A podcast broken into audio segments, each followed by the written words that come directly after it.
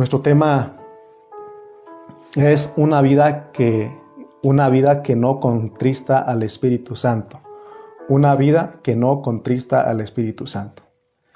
Hemos dicho que Dios, Él cambia su forma de, de hablar, de repente está en un tema y Él cambia. Y nosotros dijimos que en el versículo 17 de Efesios 4 hubo un cambio de tema. A pesar de eso, tenemos que aprender a unir los versículos porque están en ese mismo contexto para que Dios nos hable a nosotros. Si lo hacemos de esa manera, vamos a poder transmitir el pensamiento correcto que viene del corazón de Dios. Entonces, vamos a, ir a los versículos, vamos a ir a Efesios 4 Vamos a leer los versículos que nos corresponden en esta hora. Vamos a leer desde el versículo 25. Efesios 4, 25. Empieza diciendo el apóstol San Pablo, por lo cual, desechando la mentira. Eh, dice, hablad verdad cada uno con su prójimo, porque somos miembros los unos de los otros. Vamos a leer hasta el versículo 32, pero vamos viendo un poquito que cuando él dice desechando la mentira, no está diciendo que el cristiano no sea mentiroso, sino que está hablando de desechar la mentira, que es todo lo contrario al contexto. O sea, hay una mentira que es, que, está, que es contrario a la única verdad que es de, de Dios en el Nuevo Testamento. Esa verdad es Cristo y la iglesia. Entonces, consideremos estos versículos. Leamos una vez más.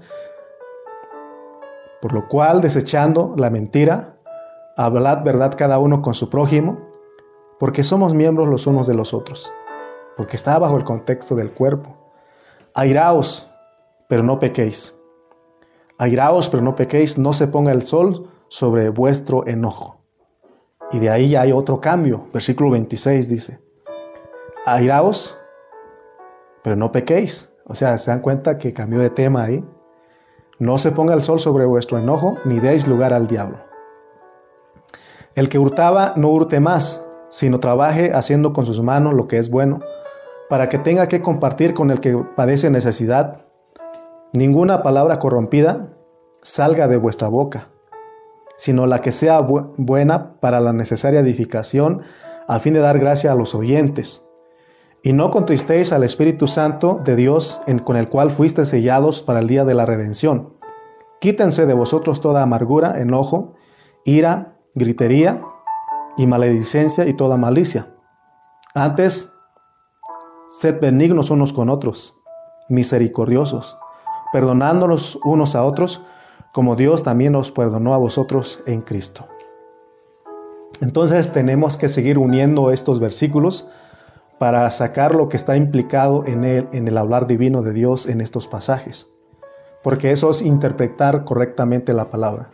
Entonces les he dicho que Hemos dicho que tenemos que poner mucha atención el cambio que Dios hace en su palabra para que nosotros sepamos cómo unir ese hablar, aunque Él cambia de tema, pero está en el mismo contexto, entonces Él nos quiere transmitir algo. Amén.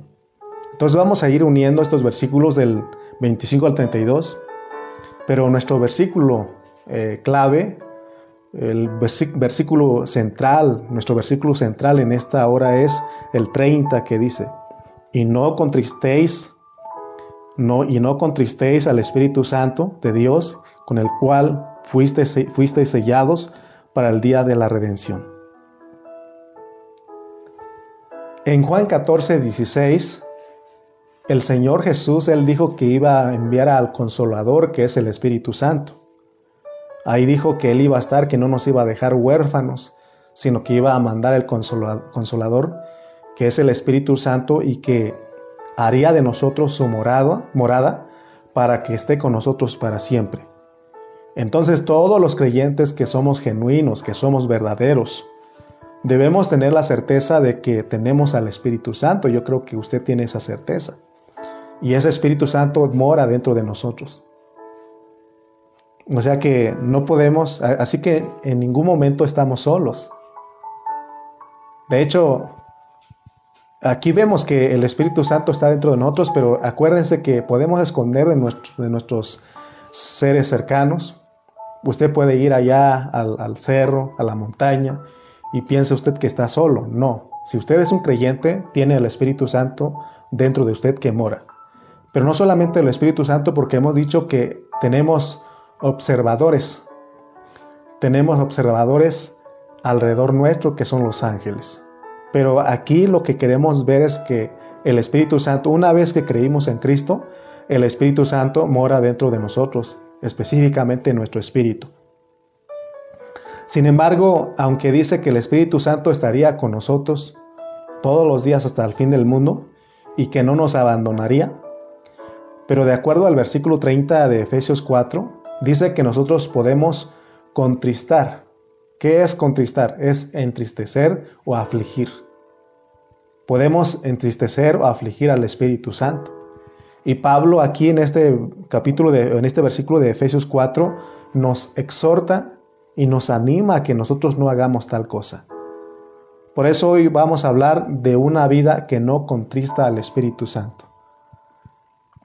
Yo veo este, esta parte de, del Espíritu Santo, eh, lo podemos entender de una mamá.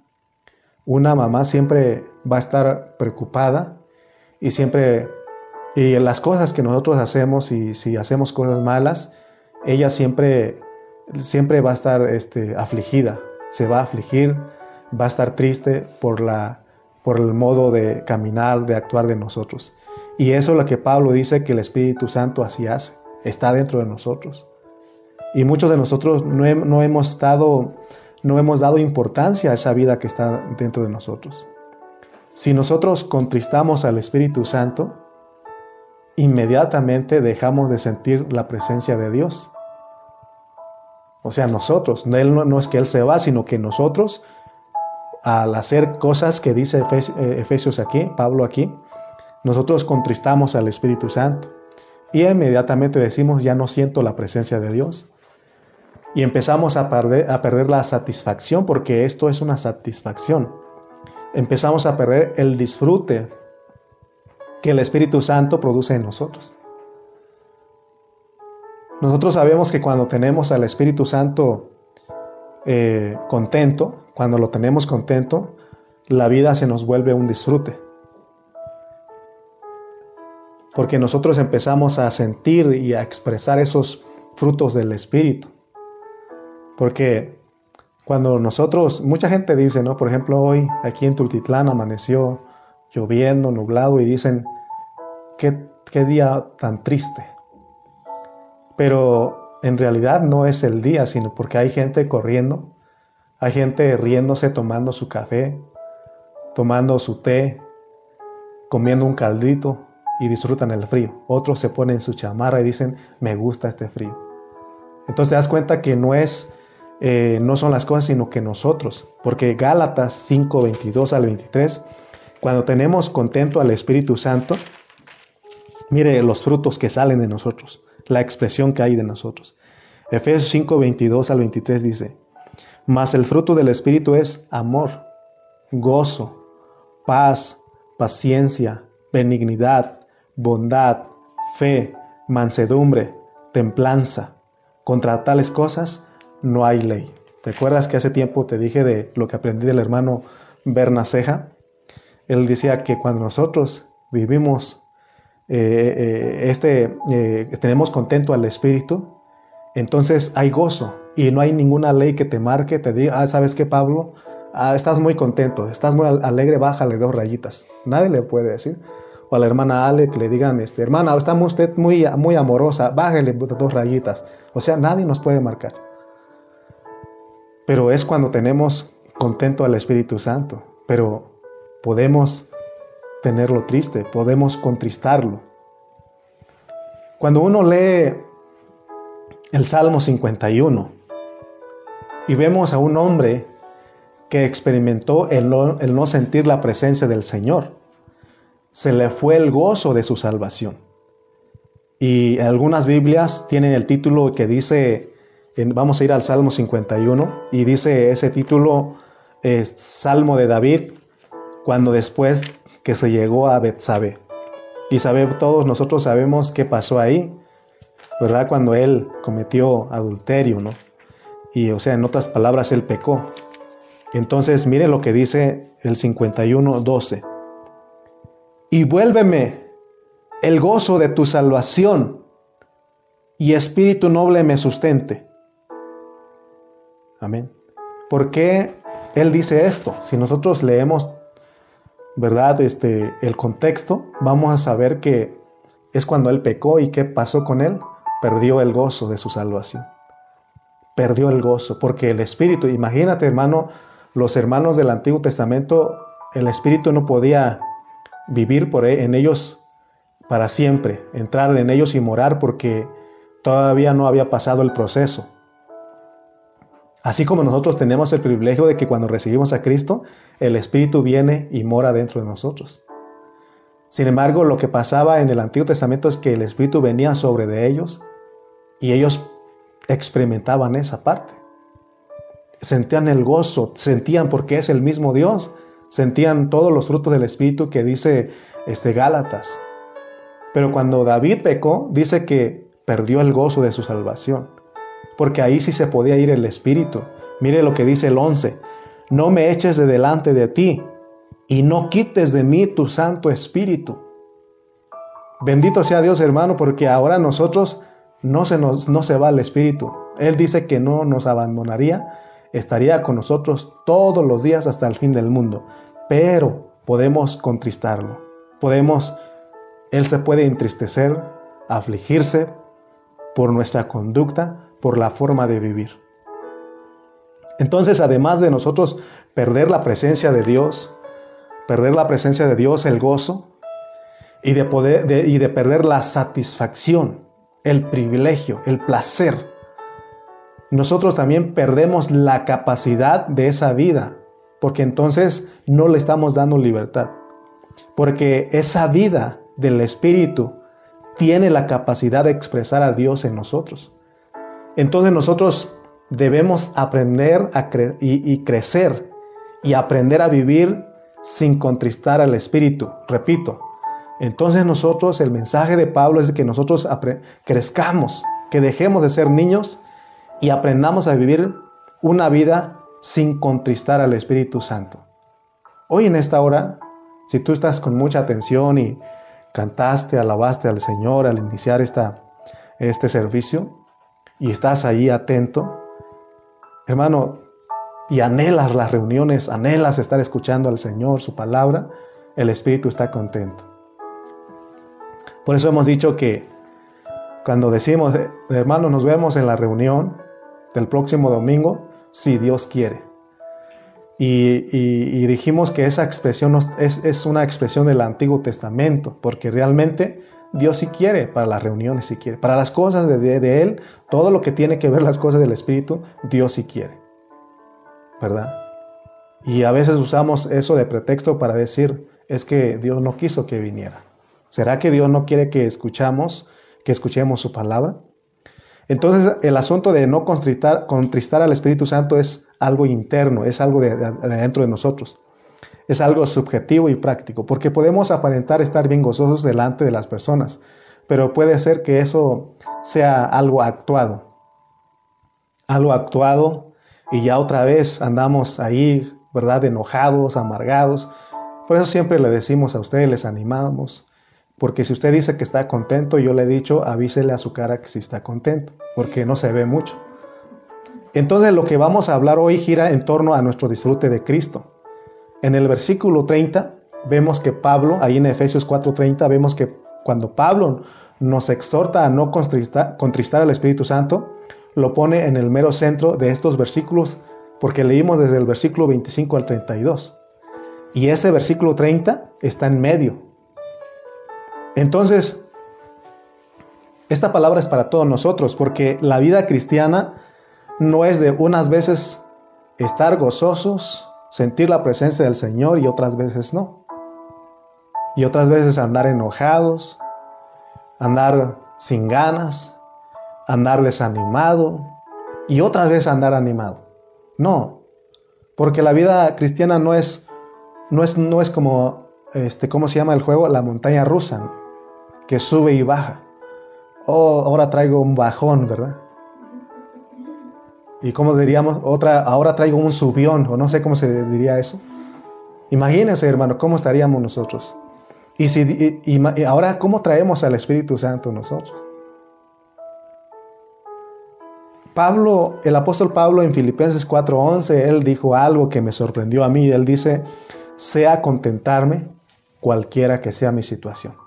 Sé tener abundancia, sé tener escasez, porque a veces el los momentos de gozo, de felicidad y estamos contentos es cuando hay dinero, hay comida. Y cuando no hay eso, cuando hay trabajo, ¿verdad? Y cuando no hay eso, estamos desanimados, tristes. Pero Pablo, él tenía un espíritu el espíritu, él, él se ocupaba en ese espíritu. Y, él este, se gozaba, estaba contento. Amén. Pablo dice que en todo tiempo andaba contento. Entonces, de acuerdo a los versículos 26 al 29 y 30, ahí lo tenemos. Airaos, pero no pequéis, no se ponga el sol sobre vuestro enojo, ni deis lugar al diablo. El que hurtaba no hurte más, sino trabaje haciendo con sus manos lo que es bueno, para que tenga que compartir con el que padece necesidad. Ninguna palabra corrompida salga de vuestra boca, sino la que sea buena para la necesaria edificación, a fin de dar gracia a los oyentes, y no con tristeza al Espíritu Santo. De acuerdo a estos versículos, ¿cuándo, ¿cuándo es que contristamos al Espíritu Santo que mora dentro de nosotros? Porque creo que aquí ya está usted consciente de que el Espíritu mora dentro de usted no nunca se va a ir. Una vez que lo recibimos, está dentro porque estamos bajo, el contexto de que Dios nos escogió y nos predestinó desde antes de la fundación del mundo y nos selló. ¿Cuándo es que podemos contristar al Espíritu? Número uno, es que cuando es que si pecamos cuando nos enojamos. Cuando uno, ¿cómo es que uno puede enojarse, perdón, pecar cuando se enoja?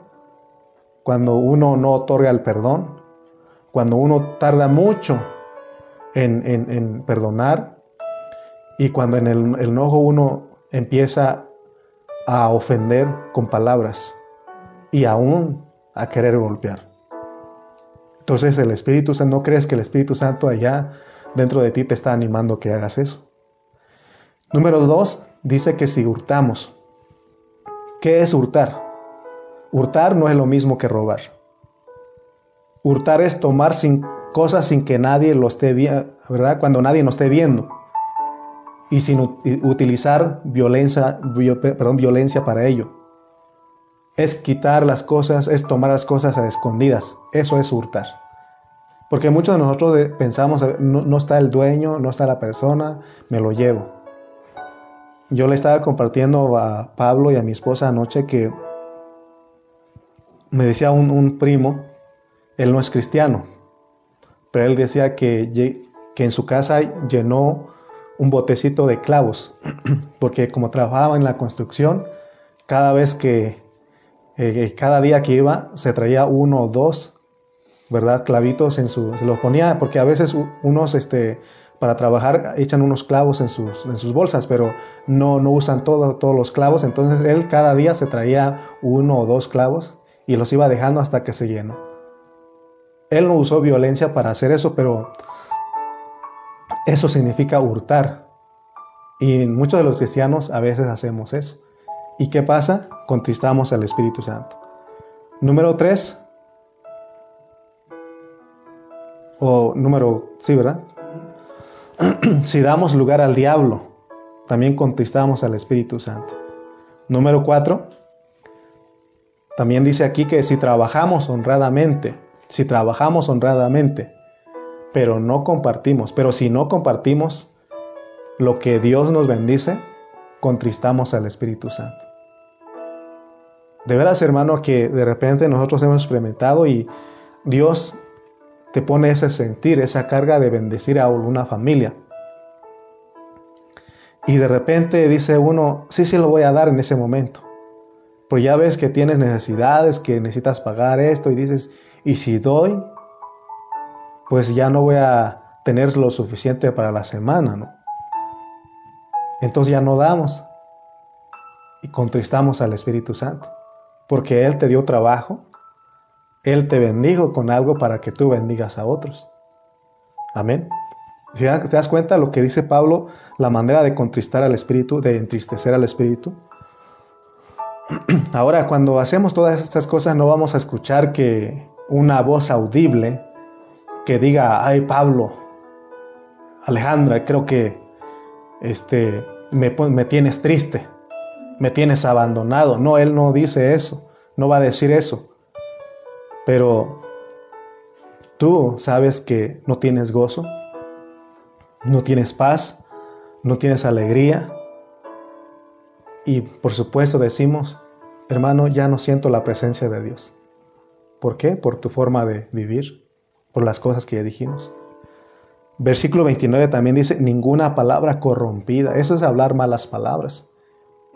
¿Cuántos de nosotros tuvimos un pasado y en ese pasado aprendimos muchas palabras? Y esas malas palabras a veces lo seguimos diciendo. Y a veces lo dice uno y, mi esposa me dice o yo le digo a ella, eso no, no te queda eso. Porque no, no, como cristiano no, no, no, queda, no nos quedan esas palabras. ¿Y qué pasa? El Espíritu Santo está triste, afligido.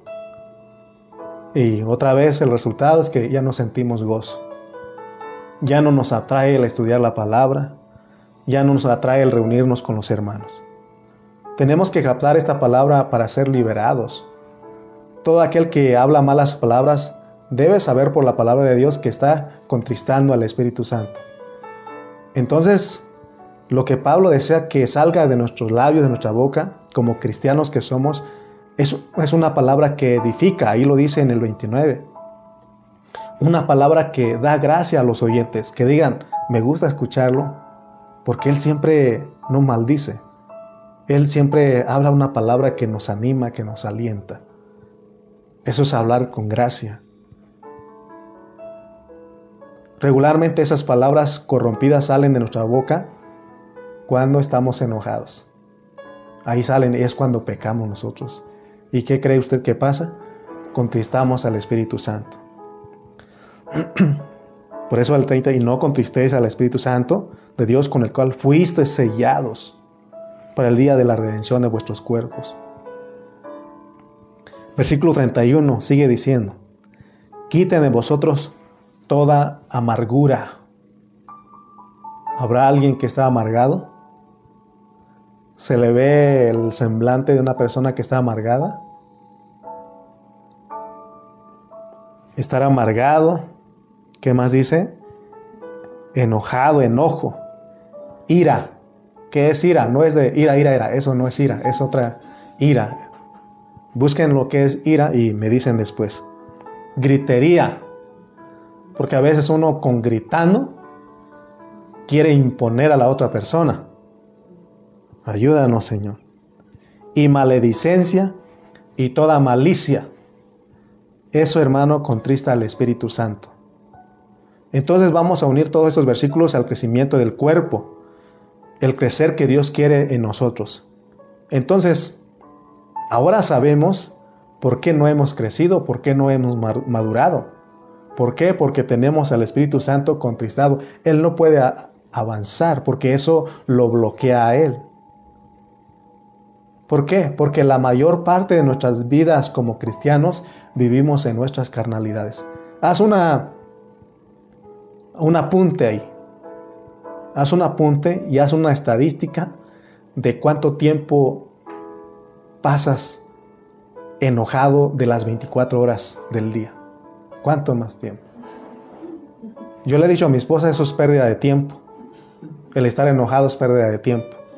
No quiere decir que yo no me enojo, sí me enojo. No quiere decir que yo no grito, yo grito. Pero gracias a Dios que he entendido que yo no puedo estar enojado mucho tiempo, pero no es por mí, sino que es por el Cristo, porque eso es pérdida de tiempo. Entonces estamos captando lo que es tener triste a, nuestro Dios, porque el Espíritu Santo es Dios, es Cristo.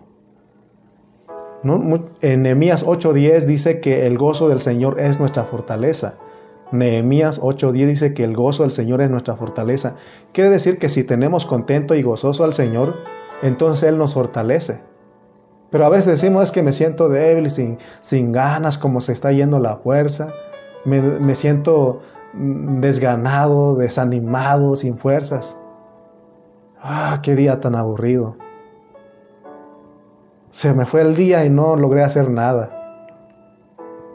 ¿Por qué? Porque tenemos al Espíritu Santo triste, pero hazlo que esté contento, vas a ver que Él te fortalece. Por eso Pablo dice, todo lo puedo en Cristo que me fortalece, porque Él siempre tenía el Espíritu Santo contento. Versículo 32. Antes, sed benignos unos con otros, misericordiosos, perdonándonos unos a otros como Dios también os perdonó a vosotros en Cristo.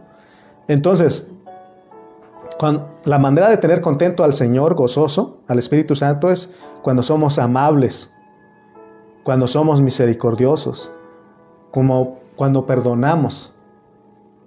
Pero cuando nosotros decidimos no perdonar a alguna persona o a algún hermano, ¿no cree usted que el Espíritu dice, ah, qué bueno que no lo perdonaste, se lo merece, eso y más? No, Él se pone triste.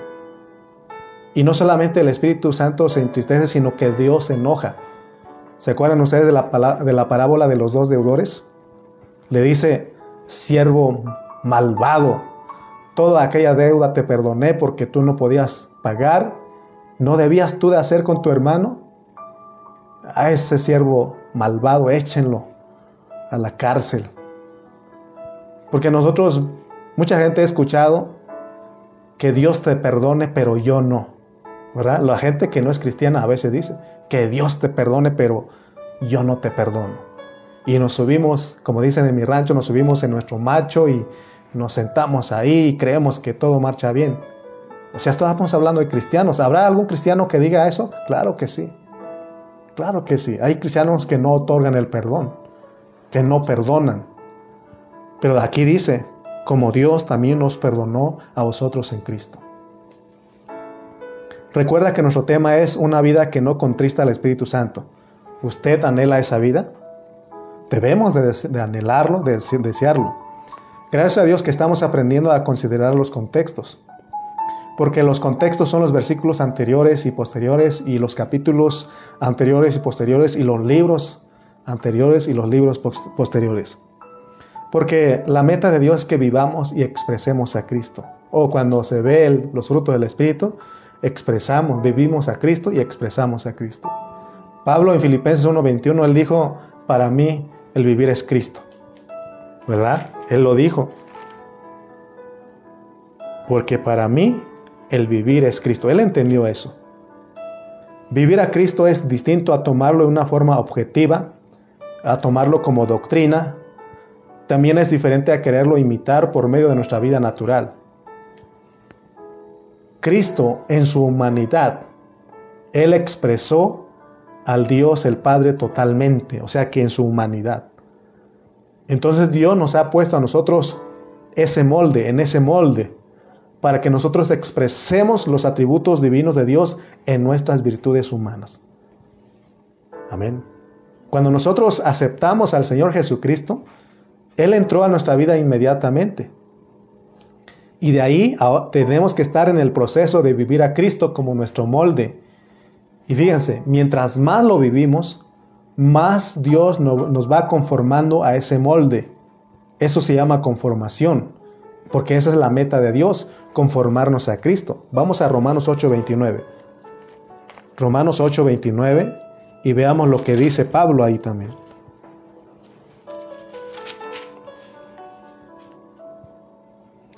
porque a los que antes conoció también los predestinó para que fuesen hechos conformes a la imagen de su Hijo, para que Él sea el primogénito entre muchos hermanos. O sea que Él nos conoció, nos escogió, nos predestinó porque hay una meta. ¿Cuál es la meta?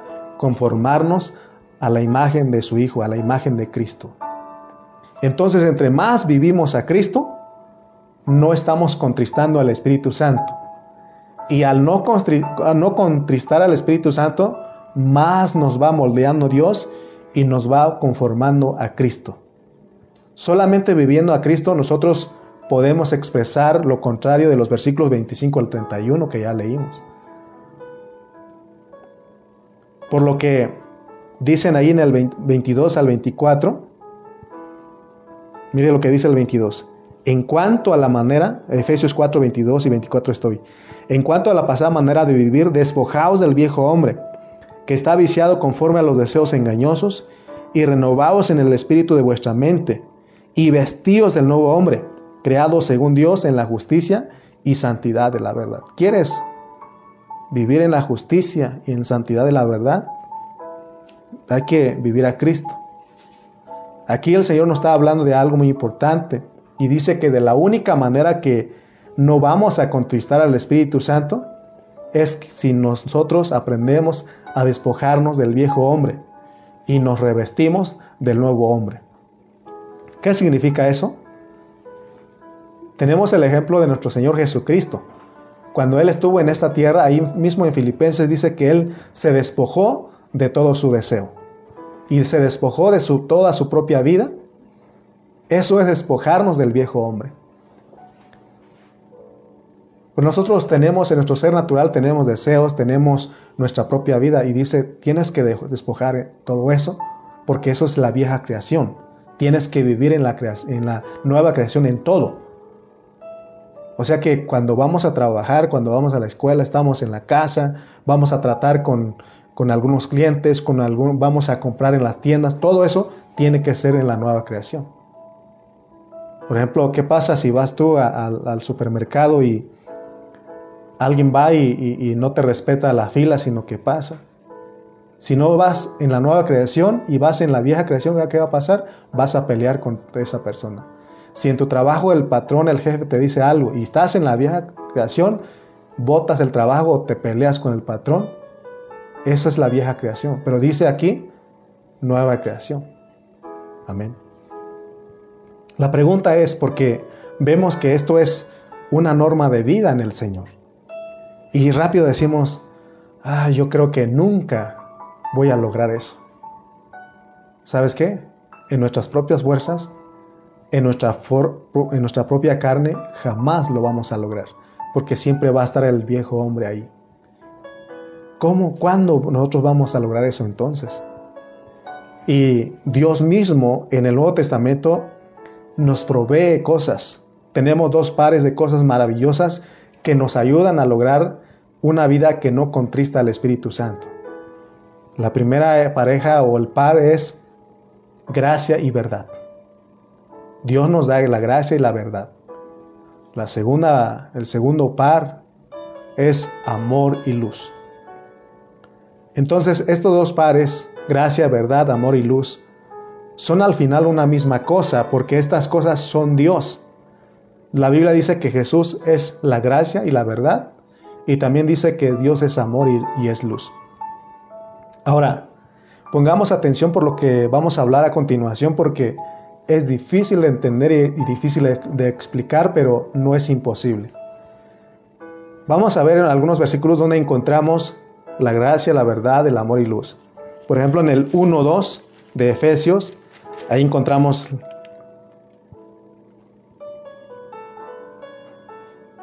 Vamos a ir eh, al 4, perdón, 5, ahí, perdón, 15, que apunté mal un versículo aquí. Dice, sino que siguiendo la verdad en amor, crezcamos en todo aquel que es la cabeza, esto es Cristo. Aquí tenemos la verdad, ¿verdad? Y también tenemos el amor. Y cuando vamos a, a, Juan 1, Vamos a ir a Juan, creo que es en el 1.14. El Evangelio de San Juan, ahí vamos a encontrar la gracia y la realidad.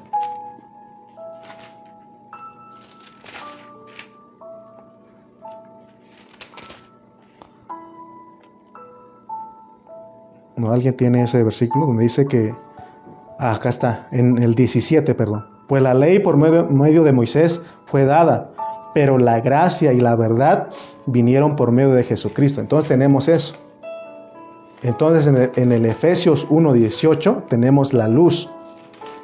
Efesios 1.18 dice, alumbrando los ojos de vuestro entendimiento, para que sepáis cuál es la esperanza a que Él os ha llamado y cuál es la riqueza de la gloria de su herencia en los santos. Entonces, y en estos versículos que leímos está la gracia, la verdad, el amor, la luz. Nuestro punto, hermanos, es que tenemos que entender estos dos pares, porque estos dos pares son los que nos van a ayudar a entender cómo unir los pasajes que estamos analizando. Que quede claro que en el cuerpo de Cristo nadie va a dejar de ser, va a dejar de ser niño, nadie va a poder disfrutar el estar preso en el Señor, el ser humilde, el ser manso, el ser paciente, el estar lleno de amor, si no crece en el todo. Porque mire lo que dice el 4.15, Efesios 4.15, sino que siguiendo la verdad en amor, crezcamos en todo. El crecer en todo es entender que aquí hay muchas cosas negativas que nos están impidiendo, ¿verdad? Que nosotros crezcamos en todo. Entonces vemos que todo lo negativo contrista al Espíritu Santo y eso no deja crecer, que nosotros crezcamos en todo. Nosotros aquí dice Pablo que tenemos que crecer en todo. Y ya dijimos que todos son todo lo que es Dios, lo que es Cristo.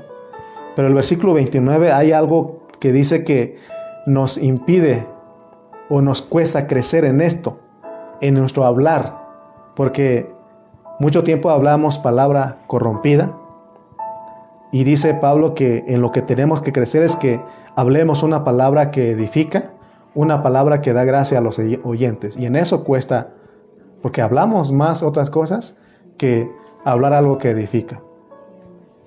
Estamos hablando del cuerpo de Cristo y de edificar el cuerpo de Cristo, que es la iglesia. Entonces estamos uniendo todos estos pasajes, ¿verdad? Y aquí en el versículo 15 de Efesios 4:15 está la verdad y el amor. Tenemos que alcanzar a ver qué es lo que Dios nos está pidiendo.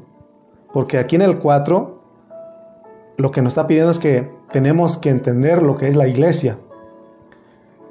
Y tenemos que entender cómo debe de moverse la iglesia. Porque hay una manera correcta de que la iglesia se mueve, de que la iglesia se desarrolla. Y lo importante que estamos considerando aquí en esta hora es no contristar al Espíritu Santo. Veamos un poquito más de lo que es la gracia, la verdad, amor y luz. La, exhortación de Pablo, aquí en el 4.17, esto pues digo y requiero en el Señor, que ya no andéis como los otros gentiles que andan en la vanidad de su mente. Y eh, si ya hemos estado leyendo hasta el versículo 32, ahí vemos que incluye cosas que nosotros debemos hacer y no debemos hacer para no contristar, al Espíritu Santo. ¿Verdad? Y una de las cosas preciosas que debemos de entender es la gracia. Y Dios nos provee la gracia porque la gracia es Dios en Cristo. Pero la gracia es, es el amor expresado. En el corazón de Dios hay amor, porque la Biblia dice que Dios es amor. Eh, hemos entendido que el amor es un atributo divino a Dios que le corresponde, es decir, le corresponde exclusivamente a Dios, porque yo no puedo decir que yo soy un amor o que yo soy amor, pero Dios sí dice, Dios es amor. La Biblia dice que Dios es amor. Pero el amor expresado en la Biblia se llama gracia. Cuando se expresa ese amor es gracia. Porque vemos que cuando Dios se encarnó, Él mostró su amor. Por eso cuando leemos Romanos 5.8 dice, mas Dios muestra su amor para con todos nosotros, en que siendo pecadores, Cristo murió por nosotros. Juan 3.16 dice, porque de tal manera amó Dios al mundo que ha dado a su Hijo. Entonces recordemos que el mensaje de hoy es una vida que no contrista al Espíritu Santo. Y si nosotros, hermanos, no queremos contristar al Espíritu Santo de Dios, nosotros tenemos que entender estos dos pares, ¿verdad? Gracia, verdad, amor y luz.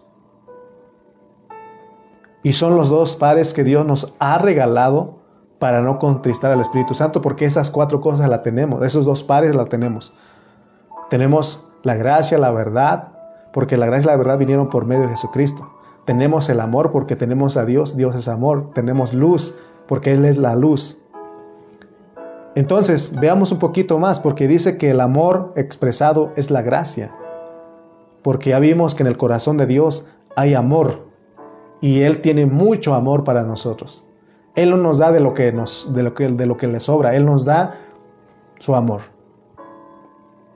Y la prueba de ese amor que Dios muestra para con nosotros es de que Él se encarnó.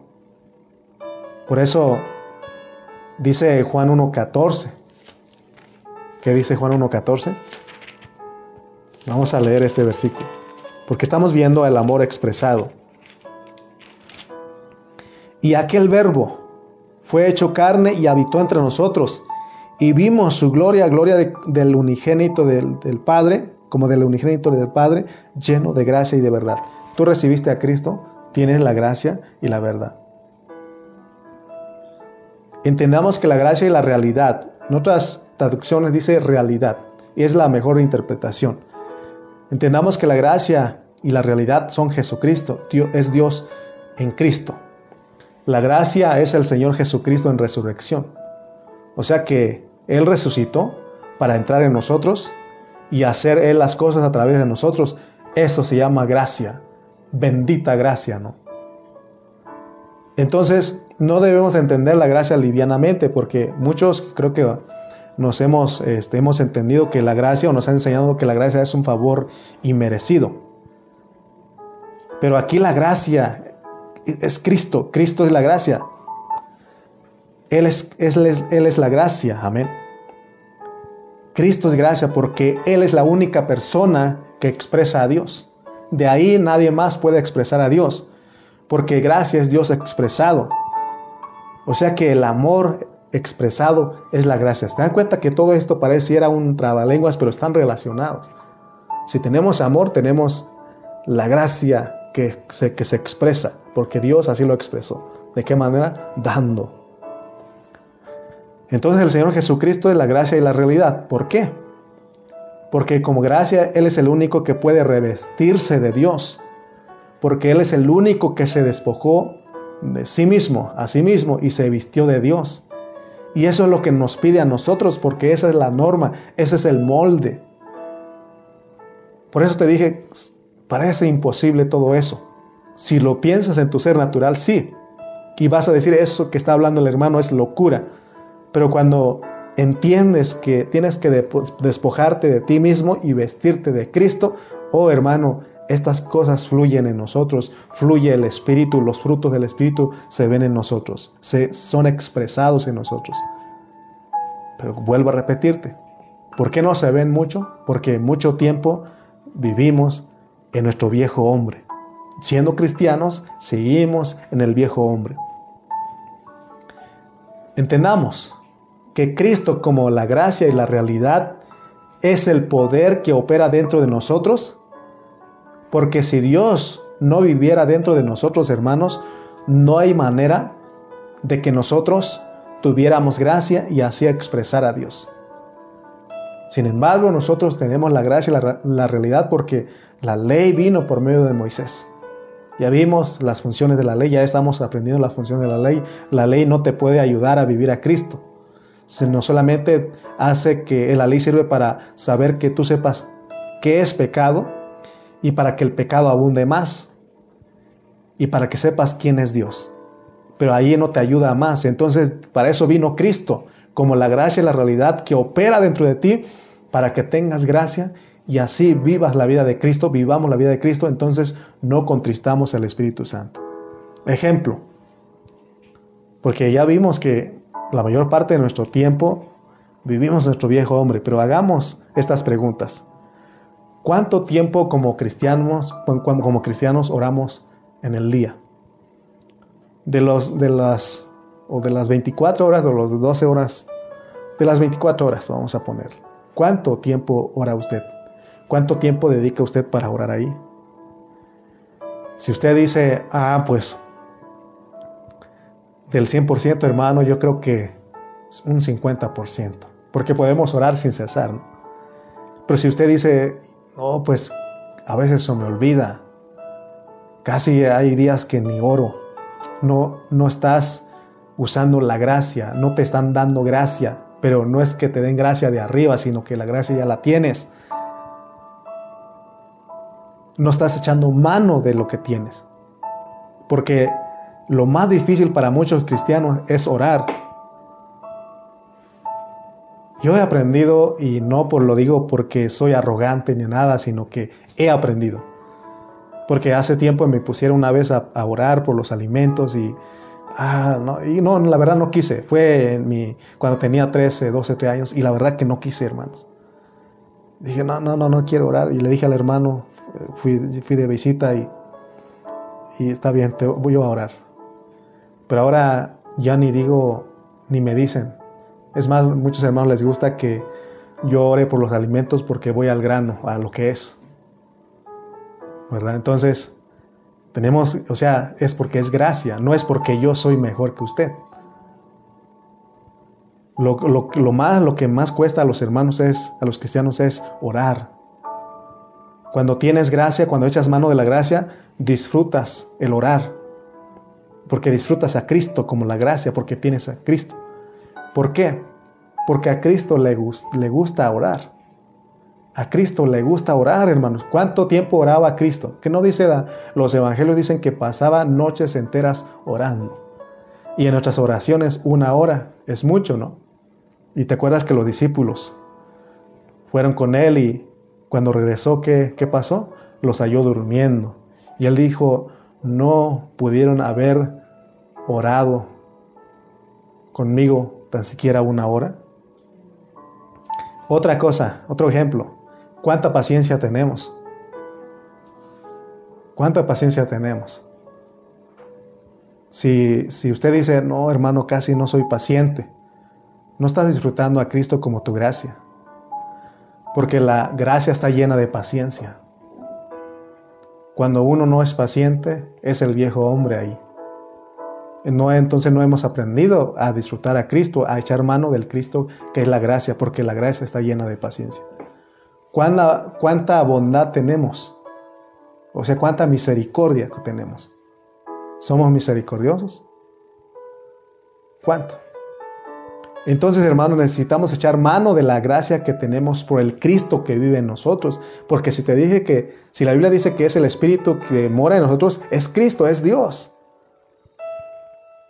Entonces, tenemos que dar cuenta de lo que tenemos, del Cristo que vive en nosotros, porque si no recibimos la gracia abundante que dice Romanos 5:17 me parece, si no recibimos la gracia abundante, nuestra vida sería o será una desgracia. Ya ni ganas tenemos de ir a la reunión, de orar, de verlo a los hermanos. Lo que queremos, queremos es, lo que menos queremos es ver al pastor, porque seguramente nos va a decir, eh, ¿por qué no has ido a la reunión? ¿Por qué? ¿Qué te pasó? Y no, mejor lo evito, porque yo sé que él me va a decir eso. Tenemos que darnos cuenta de lo que es Cristo, porque solo Él puede hacernos a nosotros vivir la vida de Dios, porque dice Filipenses también que Él pone el creer como el hacer. Porque solo Cristo vivió la vida de Dios. La razón por la cual nos piden que nos despojemos del viejo hombre es porque hay una norma, y la norma para que uno viva a Cristo es despojarnos del viejo hombre, pero revestirnos del nuevo. Esta es la norma de Cristo, porque ya dijimos que Él se despojó a sí mismo y Él se vistió de Dios y esa fue su victoria. Recuerda las frases que hemos dicho. La victoria más grande del Señor Jesús, de Cristo, fue haber vivido la vida del Padre. Y la victoria más grande del cristiano es vivir la vida de Cristo. Entonces la, la norma en este contexto, para no contristar al Espíritu Santo, es que nos despojemos. Porque Dios nos da un tiempo. Yo lo he estado meditando porque de repente el viejo hombre de mí sale y ese hombre, ese viejo hombre, nada es agradable. Y pero he meditado, hermanos, y como que Dios da un tiempo, ¿no? Para que uno decida si dejar salir ese viejo o la oportunidad de echar mano de lo que Dios nos da. Hay un momentito. No sé si tú te has, dado cuenta, pero hay un momentito. Y aún si salió el viejo hombre y él te sigue dando la oportunidad, dice, arrepiéntete, pide perdón y sigue adelante. Porque cuando uno falla, cuando uno peca, lo que uno ya no quiere a veces es, ah, entonces ya no, no quiero nada con Dios porque y el, diablo empieza a acusarnos nuestra conciencia y los que están con nosotros nos empiezan a acusar y ah, mejor ya no. Pero Dios dice que tú eres un vencedor. Entonces, por un lado tenemos la gracia y la realidad. La gracia y la realidad son Cristo dentro de nosotros. Para eso Cristo murió, porque si no, en vano murió Cristo. Si algún cristiano dice, no, es que yo no, hermano, no, no creo que pueda lo que usted está diciendo.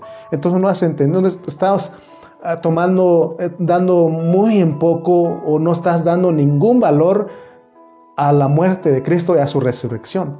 Porque Él murió resucitó para entrar dentro de nosotros y morar como el Espíritu Santo, como esa gracia, como esa realidad de nosotros para no contristarlo, para mantenerlo todo el tiempo contento. Porque dijo Pablo, todo lo puedo en Cristo que me fortalece. El Cristo que entró en nosotros todo el tiempo, tenemos que tenerlo contento. Ese es el mensaje de Pablo. Pero si no lo tenemos contento, o vamos a hacer un, un desastre, nuestra vida sería un desastre. De hecho ya lo es. ¿Por qué crees que muchos hermanos viven una vida en desgracia, en desastre, porque no han aprendido y es el mensaje. Es más, no hemos aprendido. El principio básico para no, no contristar al Espíritu Santo es despojarnos del viejo hombre y vestirnos del nuevo. Vamos a ver que también tenemos amor y luz. El amor es la persona misma de Dios, pero de ahí sale la gracia y la realidad. O sea, del amor es la fuente donde sale la gracia y la realidad. Por eso te digo que estas cosas están unidas, pero tenemos que saber explicarlas. Porque para que haya gracia y realidad, ¿sabes qué hizo Dios? Él tuvo que salir de su estado primigenio. ¿Cuál es ese estado? Donde Él es espíritu. Porque Dios es espíritu, así dice la palabra. Ahí estaba Él. Pero Él tuvo que salir de allí. Y al salir de allí, dice que por amor se hizo hombre.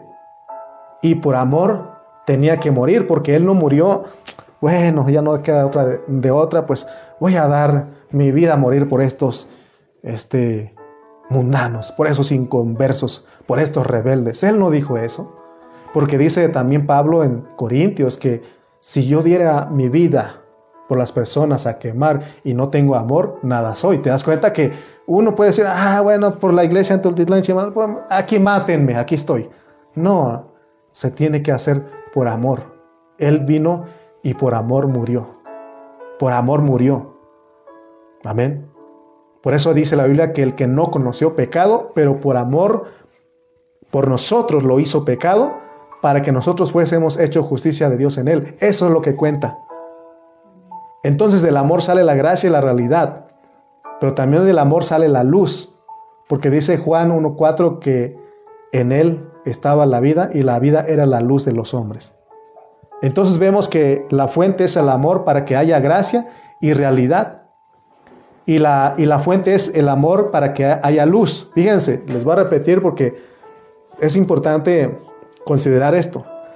La fuente es el amor para que haya gracia y realidad. Y la fuente es el amor para que haya luz, pero también la luz es la fuente para que haya verdad, porque la luz es la verdad. O sea que todas estas cosas están ahí, hermano. Y lo más sorprendente es que nosotros no tenemos. Por eso dice que nosotros ya no andamos en oscuridad ni en tinieblas. ¿Por qué? Somos la luz del mundo, porque Él es la luz que entró en nosotros. Entonces vemos que estas cuatro cosas son una misma cosa porque son Dios. El amor expresado es la gracia, la realidad y la luz expresada es la verdad. Pero ¿a cuál verdad está refiriendo el apóstol Pablo? Ya dijimos que de acuerdo a Efesios 4:15, la verdad es Cristo y la iglesia como el cuerpo de Cristo. Entonces, como siervos, como hermanos de Dios, ¿verdad? Como siervos de Dios es indispensable que sepamos discernir estas cosas, la gracia, la realidad, el amor y luz. Lo único que Dios llama, le llama la verdad en todo el Nuevo Testamento, es Cristo y la iglesia. Para algunos la verdad es cierta fórmula de bautismo, para otros la verdad es la doctrina de cubrir la cabeza para orar y profetizar, para otros eh, la doctrina es eh, usar pantalón y no pintarse, perdón, no usar pantalón, en este caso las mujeres, que están enfocados en todas esas doctrinas. Para otros la doctrina es correcta es que Dios solo mira lo interno y no lo externo. Pero en ninguna parte de la Biblia vamos a encontrar que estas cosas son la verdad. Tampoco en ninguna parte de la Biblia encontramos que predicar la doctrina correcta es la verdad. Lo que sí dice la Biblia que la verdad en, la, en todo el Nuevo Testamento, toda la Biblia es Cristo y la iglesia. Entonces quiere decir que nosotros no debemos permanecer ya niños. Por eso, para que ya no seamos niños, dijo Pablo. Porque al ser niños en Cristo, somos llevados por todo viento de, doctrina, por estratagema de hombres que emplean con astucia las artimañas del error. Eso nos pierde a nosotros. Amén. Aunque la doctrina es buena, si se usa legítimamente, o sea, no estamos diciendo que la doctrina es mala, la doctrina es, es buena, basada en la economía de Dios es buena. Y aún las doctrinas son buenas, ¿verdad? Si se usa legítimamente. Pero deja de ser verdad cuando se aparta de Cristo y la iglesia. O sea que toda doctrina es buena cuando glorifica a Cristo y toda doctrina es buena cuando une al cuerpo de Cristo. Entonces, hermanos, esa es la meta de Dios. Es la meta de Dios que nosotros prediquemos la verdad, que vivamos una verdad que es Cristo y la iglesia, la cual no contrista al Espíritu Santo. Es la meta de Dios porque tenemos que ser edificados como el cuerpo de Cristo. Entonces, si esa es la meta de Dios, tenemos que hacernos nuestra esa meta. Y Pablo dice que hasta que todos lleguemos a la unidad de la fe, porque tiene que ver con el cuerpo. Cuando nosotros vemos en los hechos, aún en la historia de la iglesia cristiana, vemos que la iglesia era una en el principio. Pero ¿qué pasó? El hombre manoseó todo ese principio la pervirtió, la despedazó. Y la pregunta es, ¿y aún nuestros días cómo está la iglesia? Dividida, despedazada el cuerpo de Cristo. Cada quien eh, dice defender la verdad, una verdad. Así está la iglesia, el cuerpo de Cristo hoy en día. La pregunta es, ¿nos conformaremos a seguir viviendo la vida de la iglesia en esa manera? divididos, cada quien por su lado? ¿Viviremos la vida de la iglesia en un cuerpo dividido? Porque si nosotros anhelamos eso, eso es vivir la vida de la iglesia en nuestras carnalidades. Y eso es seguir siendo un niño en Cristo. Entonces cuando el Señor regrese, va a hallar puros niños en Cristo. Y esa no es la meta de Él, porque cuando Él regrese, Él viene nada más a redimir a nuestros cuerpos, porque el deseo de Él es de que de que nosotros crezcamos, que dejemos de ser niños, que maduremos, porque es necesario meternos a la edificación del cuerpo de Cristo. Entonces, hermanos, no debemos conformarnos a vivir en una iglesia dividida, un cuerpo dividido. Debemos ver y buscar la unidad del cuerpo de Cristo. Por eso en Efesios 4 dice, en el 3, 4, 3 dice, solícitos, solícitos, diligentes, prestos en guardar la unidad del Espíritu en el vínculo de la paz, en un cuerpo. O sea, en eso. El solícito de guardar la unidad del Espíritu es en el cuerpo, hermano. Es en el cuerpo. No pueden haber dos y más cuerpos en la iglesia del Señor.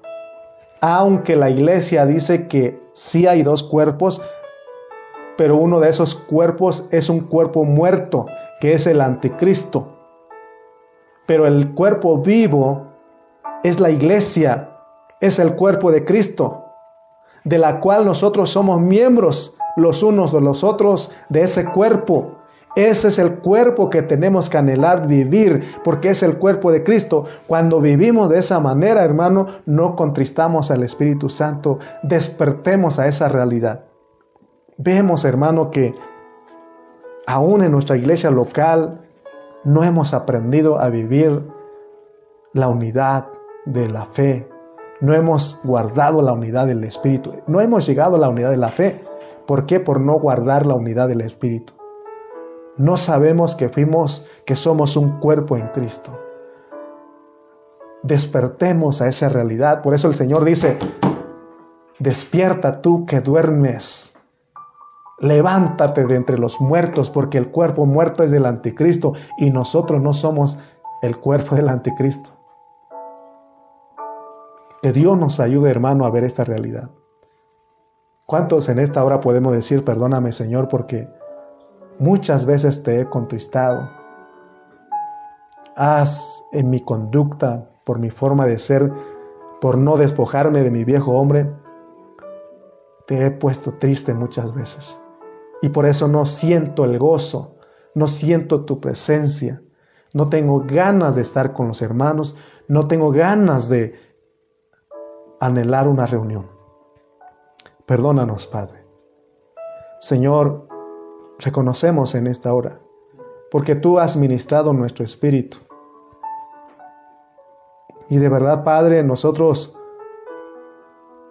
no hemos sido sensibles al Espíritu Santo que mora dentro de nosotros.